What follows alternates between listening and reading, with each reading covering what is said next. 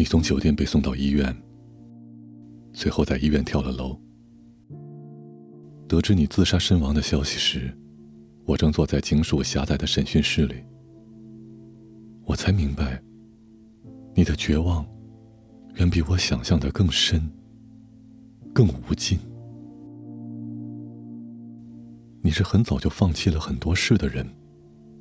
无论你再怎么放弃，不得不放弃的事情依然层出不穷。你以为这已经足够了？心事依然在迫近。尽管人生如此，你依旧认真的活着。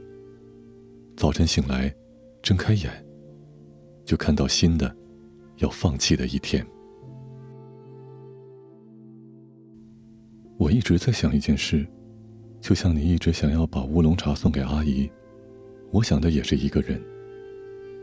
那天，幸在在美发沙龙看到的杂志上的女孩，那个被地雷炸死的九岁女孩。她是谁，我一无所知。虽然一无所知，她依然是我熟悉的人。